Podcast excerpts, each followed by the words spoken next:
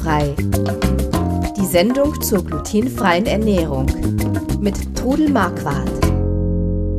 Hallo und willkommen zurück zu Glutenfrei, dem Podcast rund um die glutenfreie Ernährung. Mein Name ist Chris Marquardt und am anderen Ende der Leitung ist die Trudel Marquardt, meine Mutter. Hallo. Hallo.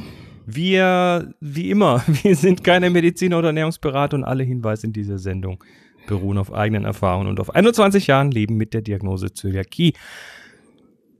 So, Thema Versicherungen und Zöliakie. Da kommt doch immer wieder diese Frage, ähm, ja. ja, wie man sich, wie man sich, was man überhaupt noch versichern kann, beziehungsweise ob man überhaupt noch versichert wird.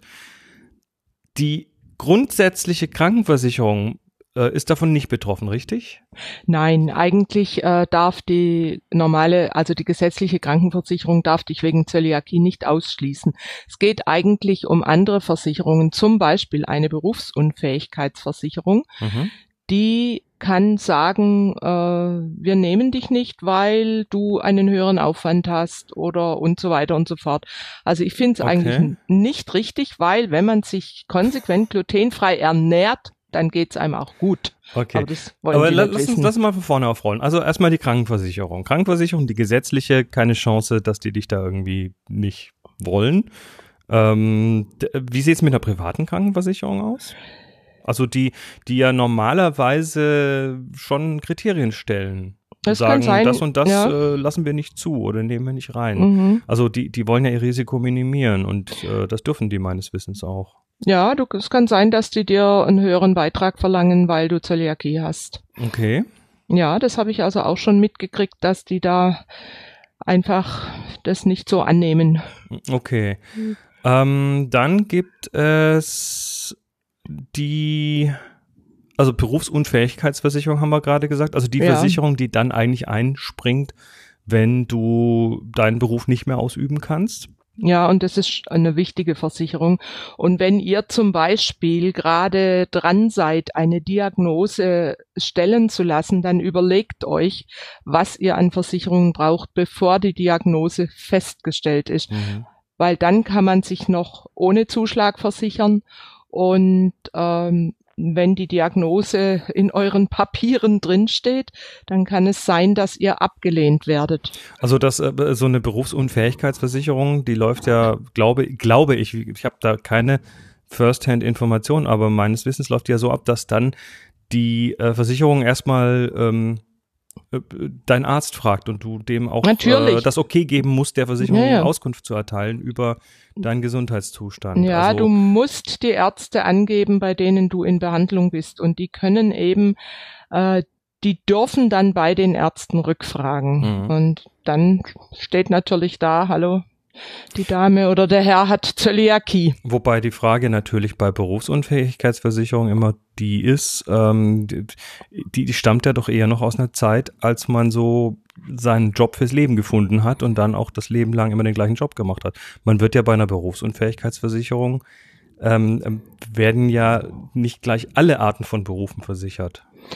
Nein, das ist eine generelle Versicherung, wenn du durch Krankheit berufsunfähig wirst. Mhm.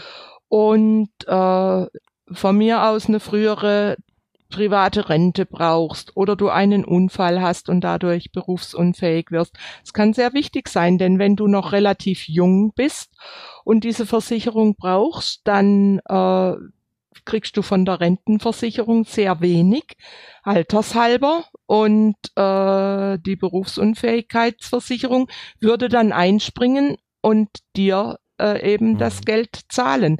Und es kann dann schon sehr einschneidend sein, wenn du die nicht hast. Okay. Okay, ähm, dann gibt's noch so was wie die Pflegeversicherung, die private Pflegeversicherung. Ja, da ist genauso.